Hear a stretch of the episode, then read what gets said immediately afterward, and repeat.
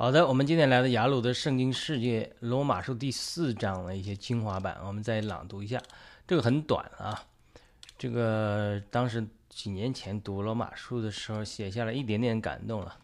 呃，这个标题我起名为罗马四章，保罗重点在讨论因信称义时，我有点忘记当时得到的有什么的感动和亮光了。反正就是我最近在讲罗马书嘛，你他这个罗马书。它这个背景是什么？它是罗马城里犹太人和外邦人的严重的种族冲突，冲突到一个地步。罗马的应该是格老丢嘛，一个是类似盖萨皇帝一样的人，都要求所有的犹太人，你们都走吧，不要在这混了。你们呃在这里就是很很捣乱，捣乱很厉害，因为他除了有外邦人。污秽犹太人的这个呃教堂，这个这个这个是呃 synagogue 之外，就是会所之外，它也有犹太人的起义，也有犹太人和犹太人的奸商，这都历史的记载了。犹太人奸商可能和不良的这个政客合作，逼迫呃贫穷的外邦人，这这都有的。所以说他也不是说犹太人就都是好，因为他不是犹太人都是信。信主的也不见得犹太人都是好好人，所以在这种情景下，再加上，呃，教会里的犹太信徒跟外邦信徒闹矛盾，犹太信徒闹矛盾的地步就是说，呃，保罗就斥责他们说：“你看，神的名因为你们在外邦受到了玷辱，玷辱把把他们骂了一顿。他们吵吵架嘛，两两，我我举了个例子，就像。犹太人信徒像老大一样，外邦人信徒像老二一样，吵架吵来吵去。呃，保罗就像一个属灵的父亲一样，就各打五十大板，说：“你们犹太人，你们也别那么追求律法，你以为自己了不起。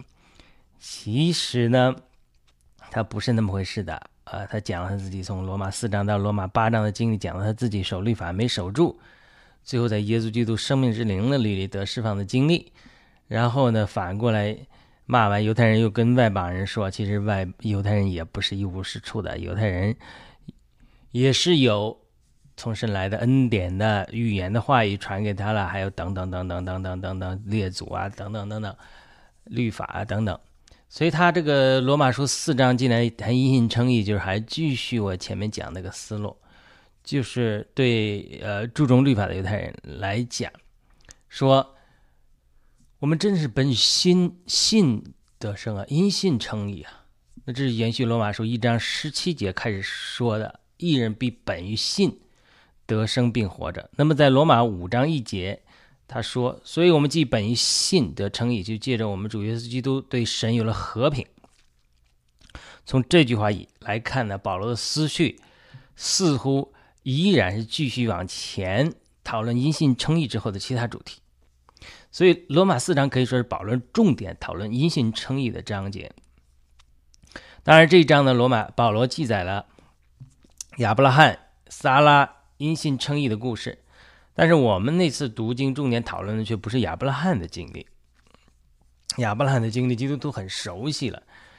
呃，我们那次讨论的重点就是为什么保罗要引用大卫的话来证明他因信称义的观点。这个保罗很善于引用旧约的，那么无论是保罗或者在福音书中，他引用旧约、引用先知的话的时候，他这个是非常微妙的。就是我们读圣经的时候，读旧新约的时候，有的是不明白的时候，特别他引用了旧约的话的时候，你就把这个引用旧约的话再回到原文，就旧约原文的故事中、背景中，好好看一看，看看他在讲明一个什么属灵的道理，然后再。引放到放置到新约这个环境中，他这个作者为什么要引用这个经文？因为圣经新约的作者，他有的时候引用了旧约一个经文，他也只言片语的，他不可能把整个旧约的故事都放在那里，因为它是很长的。但是他点到那里的时候，他其实是影射到旧约中很重要的一个属灵的原则啊，或者是某一个故事啊，某一个事实啊，或者很一大段的故事，它是引用到那里。其实你把可以把旧约这一大段故事讲明的属灵原则，你你读读之后，好好揣摩之后，然后再返回来读，在新约这个语境中、这个场合中、这个经文中，或者这个几个经上下文的经文中，他为什么要把这段的旧约引用下来？它是非常有属灵的意义的。这是我们读圣经的时候一个一个一个小窍门之一吧。呃，保罗在罗马书四章五至八节说。唯有不做工，只信靠那称不前者为义之神的，他的信就算为他的义。六节说，正如大卫也称的在行为以外蒙蒙神算为义的人为有福的。然后他就引用大卫的话，大卫这个这个后面的话就在括号里的，这个就是我们这次要考察的，就是我们读新约的时候特别要注意新约作者。如何引用？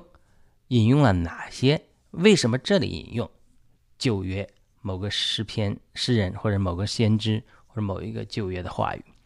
这里引用的大卫的话语是这样说的：“不法得赦免，罪得遮盖的人是有福的；主角不算为有罪的人是有福的。”这这这两句话是保是大卫说的。那么，到底大卫经历了什么？大卫在说这两句话的时候，他有什么经历来证明保罗这里因信称义的论点呢？这是我们这次讨论的重点。罗马书四章七至八节，我再读一遍：不法得赦免、罪得遮盖的人是有福的；主角不算为有罪的人是有福的。这是大卫诗篇三十二篇里的话。诗篇三十二篇和诗篇三五十一篇都是大卫因为和拔别十八八十八犯罪之后，神又赦免了他之后写下的诗篇。五十一篇侧重悔改，啊，这个五十一篇我们知道诗篇五十一篇是大卫最著名的悔改诗啊，我是在罪中生的，啊，主神啊，求你用啊这个牛膝草洁净我的罪，啊，我在肉体中生的，我要悔改，我要向你献祭，但是我的祭物你又不喜悦，所以我痛伤的心、忧伤的灵献给你啊，那个时候。哎，你就喜悦我的祭物，我就在耶路撒冷将全生的寄生献上。这就是五十一篇诗篇五十一篇讲的，就是说他是说我悔改了，我错了，我错了，神，我是在母腹中就有罪的，我是错了，我我得罪了神，也得罪了人。那么三十二篇的诗篇呢，也是大卫写的，但是他也是犯罪之后写赦免悔改之后，神赦免了之后写的。他三十二篇侧重感恩。侧重感恩，五十诗篇五十一篇侧重悔改，诗篇三十二篇侧重他对神的感恩。首先，无论是大卫在旧约写作诗篇，或是保罗在新约写作罗马书，他都是一个圣灵感动的。因此，当保罗在引用大卫诗篇的话的时候，他就可能会联系到大卫的属灵经历去。但是呢，因为我们不一定能够好像保罗一样得到那个圣灵的感动。所以有的时候你就往往会觉得这个新约作者，包括保罗，他在引用某些旧约的时候，你或许有些突兀。你想，哎，他为什么引用这个？或者他引用了你也没看懂，也不深究了。这就是我们读经的时候一个一个一个往往往往容易错过圣灵说话的一个点。那不只是这些这个地方，在新约中，保罗或者别人引用很多很多旧约的圣经经文，都是这个原则。每一次新约中引用旧约圣经，其实是帮助我们更好理解相关新约经文的一个角度。我们常常听说啊，旧约是图画，新约是属灵的实际。比如以色列人出埃及过红海，它是一幅图画，对不对？它描述旧约的一幅故事，一个故事，一幅图画。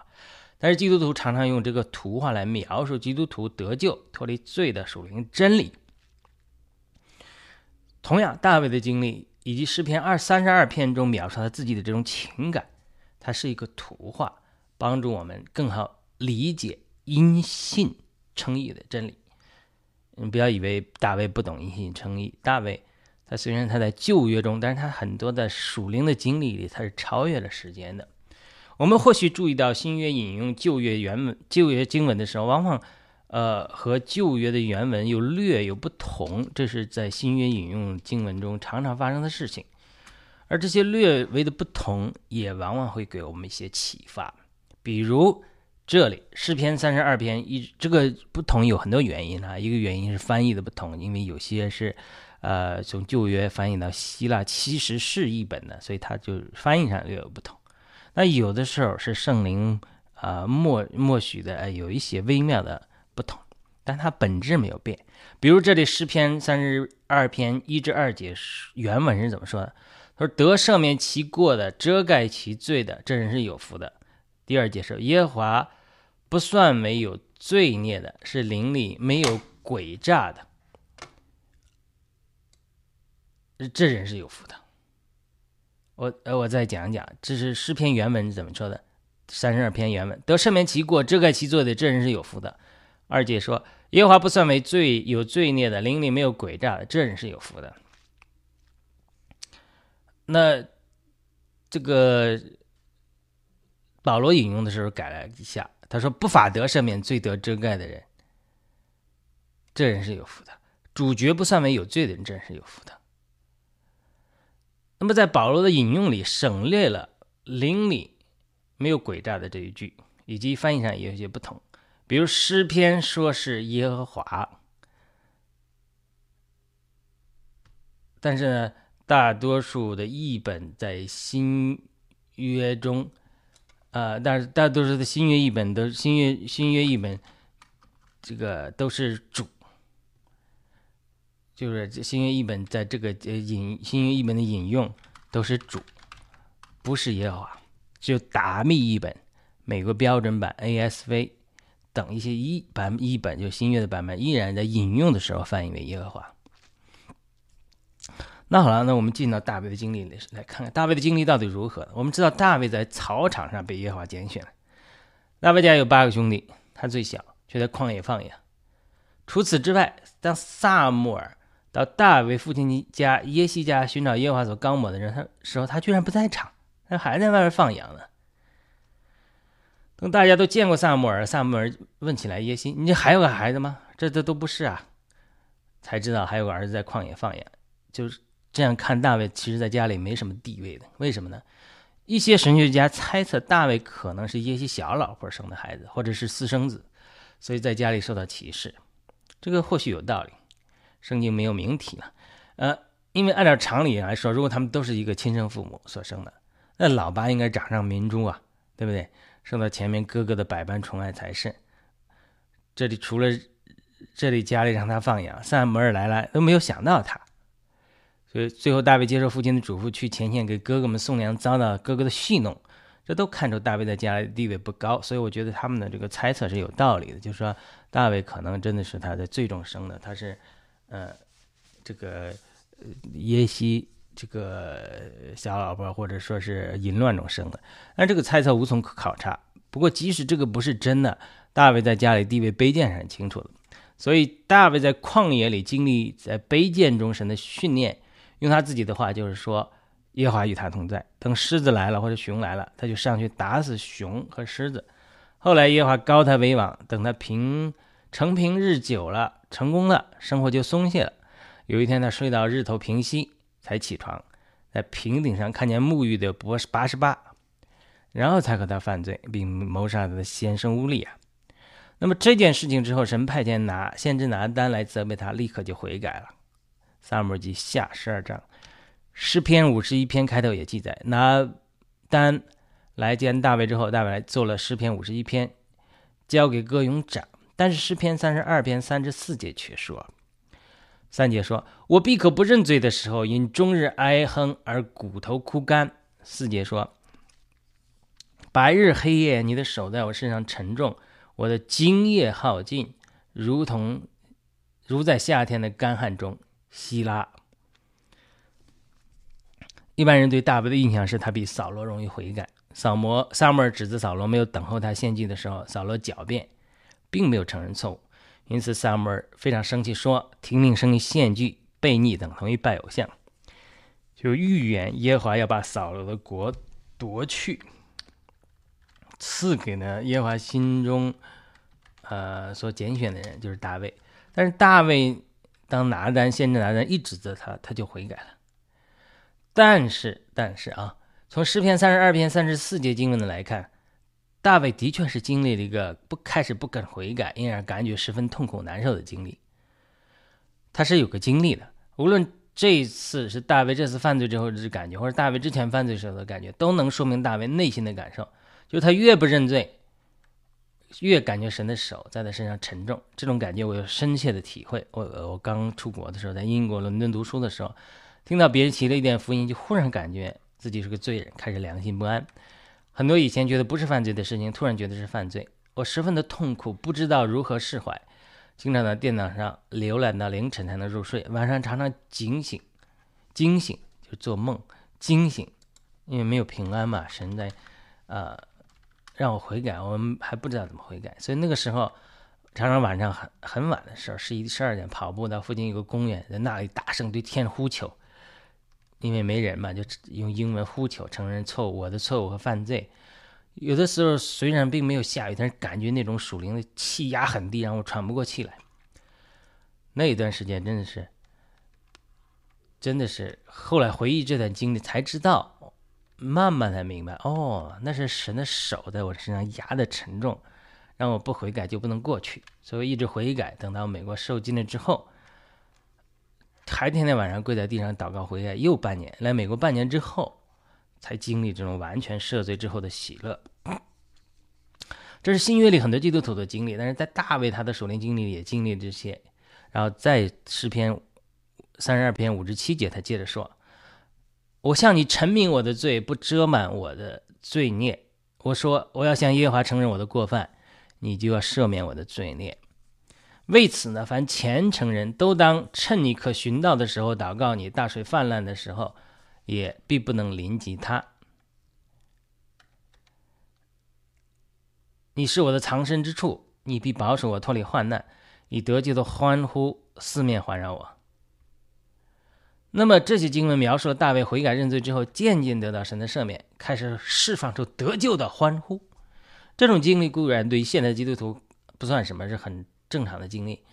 但是对大卫这样一个活在旧约里的人，以及还没有所谓呃这个看见啊呃对因信称义真理的马丁路德之前的经历这样的人来说，经历这件事情，那是何等大的突破！因为他开始不肯悔改。挣扎，后来说我悔改，悔改之后他就得，他就得到神的赦免，得到喜乐，得救的欢呼四面围绕我，环绕我。所以大卫在旧约中的属灵经历，他有这种基督徒有重生得救、喜乐、释放这种属灵经历的。虽然他是活在旧约里，但是神赐给他很多经历，其实超越旧约的。好像很多在很多诗篇一样，开头都是大卫在说话、感叹啊、情绪的发表。后来圣灵忽然临到他身上，哎，他就变为从神的口气来说话。很多是大卫的诗篇都是这样的，你一定要分清楚，哪些是他在感叹，哪些是圣灵突然感动出来，哪些就是以以第一人称的呃口气来发表神的话语。在诗篇三十二篇三十二章十八至十一节也是这样，在这些经文里，神就借着大卫的口就说话了，就立就变成第一人称了，就神变成第一人称了。我要教导你，只是你当行的路。我要劝诫你，定睛在你身上。你不可像那无知的罗马，必用脚环勒配头勒住，不然就不能驯服。恶人必多受苦楚，唯独信靠耶和华的，必有慈爱四面环绕他。你们一人也应当因耶和华喜乐欢腾。你们心里正直的人都当欢呼。这是三十二篇八到十一节讲。那么大卫一生纯全，喜爱律法。常常夸耀自己的义和别人的不义，但是呢，他在八十八的事情上，别十八的事情上犯了干犯了神诫命的好多条，比如不可杀人、不可撒谎、不可奸淫、不可做假见证等等，呃，这些都犯了，至少有十戒，至少犯了四戒，有人说犯了五戒。他的犯罪也给了仇敌大大亵渎耶和华的机会，这是神明确对他说的。所以这次失败对于他。来说是一个很大的打击。那个美国社会很多基督徒也犯同样淫乱的罪啊。我现当时就读的，我之前就读的，呃，联合神学院这个有一个 Landy Clark 博士项目，他是 Landy Clark Randy Clark 和联合神学院合办的，呃，Doc Randy Clark Scholar。他年轻的时候极力追求爱主，但是一些软弱也犯了淫乱的错误，啊，和一个错误的女人结婚之后，对方也背叛他。之后他就开始性上放荡，甚至吸毒。那后来他教导赶鬼施工的时候，特别提到这个经历，以及他的经历的赶鬼释放。等他经历了赶鬼释放之后，才发现哎，他们家的先祖，爷爸爸、爷爷、祖爷爷都犯了这个类似的罪，才知道这是个家族的咒诅，所以是赶鬼施工的服饰中的一个范围，所以要要通过赶鬼施工，呃，脱离家族的咒诅，哎，才才才脱离了。然后他儿女们都变成了金钱的人，没有一个人再重复此类的错误。他特别提到，他的儿女都是只和一个人，就和他们的先生或太太亲吻过。那那那这个 Nanny Clark 他是浸信会的背景，原来大学的神学院是自由派的，又是到一个地步，差点都没有失去信仰了。后来啊，因为神特别医治、神迹医治的他，他才知道说神是真实的。但是他不相信赶鬼施工，但是后来他的经历证明了赶鬼施工的果效。我是在他这个执事开设的神医赶鬼班结业的，在期间学习和阅读了不少关于赶鬼施工的书籍。这一些书籍里或这些老师里有个说法，就是说大卫犯罪一方面是他的软弱，另一方面也是个家族的咒诅的缘故。不是说呃神在十字架上没有除去这个咒诅，现在除去了。但是呢，我们如果犯罪犯罪，我们先祖犯罪没有悔改的话，会给仇敌开门来攻击我们，是这个意思。他说：“他们说这个诅诅咒的来源可能来源于他的曾曾祖母妓女拉合。虽然拉合因信得称义，全家得救，并且和一个以色列探子萨门结婚，生出了敬虔的波阿斯。波阿斯生阿贝德，阿贝德生耶西，耶西生大卫。这个阿贝德有没有犯罪，我们不知道。那有人猜测耶西啊是有这个呃这个。”情人或者婚外恋或者淫乱中生了大卫的，我们不得而知啊。但这个圣经并没有明确记载。但是赶鬼施工里有一个教导，就是大大卫之所以犯罪，除了他个人的软弱之外，他有的时候还是有这个家族的咒诅使然。呃，拉合是妓女，呃，他和很多人交合，自然就带进了很多的邪灵。所以这个邪灵在大卫家族里，他建建立了坚固的营垒。他虽然。大卫虽然一生追求纯全和遵守律法，而最后还是没有胜过这样邪灵的力量，最终失败。这个是，呃，无论说它是一个属灵的征战，它里面除了大卫个人的软弱之外，也有邪灵对他的攻击。呃，他失败之后，邪灵有极大的亵渎耶和华，对不对？这都说明背后他是有邪灵的问题。当然，这不是说大卫自己没有责任，都怪邪灵。但是我们也需要承认邪灵和家族的咒诅的存在。我们特别讲家族咒诅，不是说耶稣基督在十字架上没有，呃，担当我们的咒诅，而是就好，而是说就好像耶稣基督在十字架上成就了每个人的救恩一样，但不是每个人都接的救恩，你还要悔改接接纳主耶稣在十字架上成就的救恩。同样，主耶稣在十字架上也担当了我们一切的咒诅，但是呢，我们在生命中这些呃软弱呀，我们还要去对付悔改，才能让仇敌。呃，在我们里面建立的坚固的营垒被打破，是这个意思。所以，因此因信称义，他不仅仅是要相信神能，也要相信自己的不能。我们努力苦修呢，或许可以使我们自己纯全，但是你如何解决先祖流淌在我们血液里面的罪呢？对不对？这个有的时候你没有犯罪，但是他这个先先祖的咒诅，甚至民族的咒诅，他就有有没有在这里的可能性呢？他有的。啊，我们知道旧约中约约约哈西，约约约约约什么？不是约周赛亚，呃，周赛亚这个是个好王，但是呢，那么好的好王，之前有个王马拉西犯罪，神要降在于耶路撒冷。那个周赛亚那么好，约西亚这么好的王，神都说约西亚再好也不能拦阻神要降灾给。耶路撒冷，因为这个马拉西的罪太大了。而之前的是，这这这是一个例子。但是神说，在约西亚的时候，他不来降下这个灾。这个这个事情也是这样的，这是可见他这个。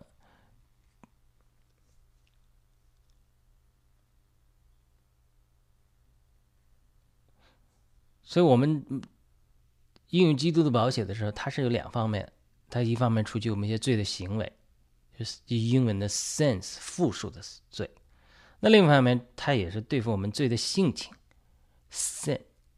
它一方面在属灵的事实上，基督写一次永远除去了我们的罪的行为和性情，但是在实际的经历中，我们还是要不断的经历耶稣基督的血两方面的洗净。就是他，我们现在讲大卫诗篇二十三十二篇，他他是旧约的一个人，但是很多的经历他是和新约中的经历是相吻合的。大卫他经历追求纯全，他是都说啊你不好，那些坏人怎么好？神啊，你报报应他们。他天天诗篇中很多讲这个，啊，他最后也失败了，失败了，他就说诗篇五十一篇，哎呀，我真是个罪人，我在母腹中就是罪生的。他经历神的赦免，就好像坐过山车一样。这个你读大卫的诗篇，你要进入他的经历里，他有的时候他是一段时间，他年轻的时候纯全，追求纯全，他得胜，他骄傲，他觉得说别人都不对。他批评别人，到也自己栽了一个跟头，你坐宽是过山车一样，啊，他就悔改，悔改之后，神赦免他，他又赞美神，就是三十二篇开始的感叹。他说：“得赦免其过，遮盖其罪的人是有福的；耶和华不算没有罪孽，灵里没有诡诈的，这人是有福的。”是他真实的经历，就是说，在大卫的经历上，他经历了因信称义。而带来的喜悦，这就是说，我们这个在读罗马书四章的时候，从一个一个小小的窗口，就是保罗引用了大卫一句话来讲明因信称义的。因为我在读四章六节到八节，保罗说：“正如大卫也称的，在行为以外蒙神算为义的人为有福的。”不法得赦免，罪得遮盖的人是有福的；主角不算为有罪的人是有福的。就是你你要知道，我们在罗马书他这个背景，我们一直在讲，他是给犹太的信徒非常熟悉律法、熟悉大卫的诗篇的人跟他们讲，连大卫这样的人曾经宣扬自己的行为、自己的纯全，那么追求律法，但是跌了一个大跟头。失败了，失败之后求主赦免，主也赦免他了，因此他得着了救恩和赦免之乐，他才发出诗诗篇三十二篇的欢呼。不法得赦免、罪得遮盖的人是有福的，不是呃，就主角算为有罪的人是有福的。所以四章六节，保罗说，大卫也称那在行为以外蒙神算为义的人是有福的，这就是等于把。大卫悔改、犯罪悔改诗篇三十二篇和诗篇五十一篇的经历，引用到罗马书四章里面来谈，特别是在亚伯拉罕因信称义的经历之外，在谈大卫如何在旧约中经历了因信称义的这种属灵经历，来向呃这个罗马的犹太信徒陈明：我们单靠守律法是不够的，我们单靠守律法连。大卫这样纯全的人都会失败、软弱的。然后保罗在以后到罗马五章继续谈因信称义，罗马六章就是也继续谈这个这方面的经历。到七章的时候讲了他自己怎么守律法，怎么凭着律法中心思为善的律想要胜过为恶的律就胜不过。到罗马八章在讲他经历如何在耶稣基督生命之灵的律里胜过了这个呃。心思这个肉体中罪与死的律，然后来向罗马的犹太信徒讲：我们不能夸耀我们的律法，我们不能，呃，因我们的律法觉得自己高人一等，呃，因着律法而觉得自己了不起、称义了，好像看不起外邦人，非要让外邦人来受割礼。呃，这个意思就是继续在他的属灵的经历里，就是他骂完了犹太人之后。他在属灵经历跟他们掏心窝子讲说，无论咱们的列祖大卫也好，也亚伯拉罕也好，都是靠因信称义的。那么，这个对于以以色列对对于呃外邦人哈，就不要那么要求人家在走咱们老路了。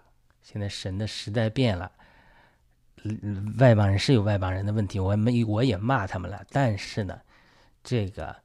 啊，外，咱们犹太人的老路他走不通的，走不通的，你不要去这个呃，用这个祖宗我们都负不了的恶来压在外邦人头上，对不对？那好了，这是第二段的。那么第一段开始就讲亚伯拉罕是因肉体得称义吗？不是，因为行为得称义的，对不对？这个前面讲亚伯拉罕的经历。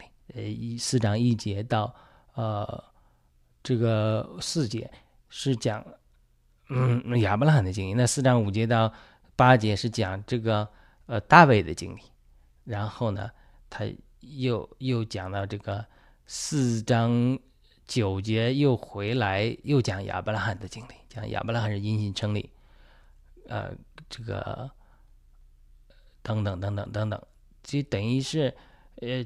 这这段的经历呢，因为呃讲后来讲了十九节，又讲了撒拉的经历，他就是讲因信称义。我们说过了，关于呃亚伯拉罕的因信称义的经历，大家很熟悉，我们就不在这里提了。但整个罗马书四章就是拿亚伯拉罕的经历和大卫的诗篇的话语来引用，我们呃基督徒甚至犹太裔的基督徒都是凭着因信称义的，不是凭着律法得称义的。这是这个保罗在罗马书第四章的一个重点和他一个负担，因为亚伯拉罕的经历很多人熟悉，大卫这个诗篇在这里引的经历，呃，很多人以前比较少讨论，而且我们读经的时候，圣灵给我们这样的感动，我们讲把这个分享出来。那么到罗马五章继续讲，呃，因信称义，呃，这个因信得救，呃，是忍耐生老练，懒了生盼望，然后来讲到。这个亚当做王和基督做王，这些这死做王几个做王的事情，呃，这个我们下次在罗马书五章的这个读经的感动里，我们再继续分享。好的，感谢您收听、收看今天的雅鲁的圣经世界罗马书第四章我们的一些感动，欢迎点赞、转发、分享，我们下次再会。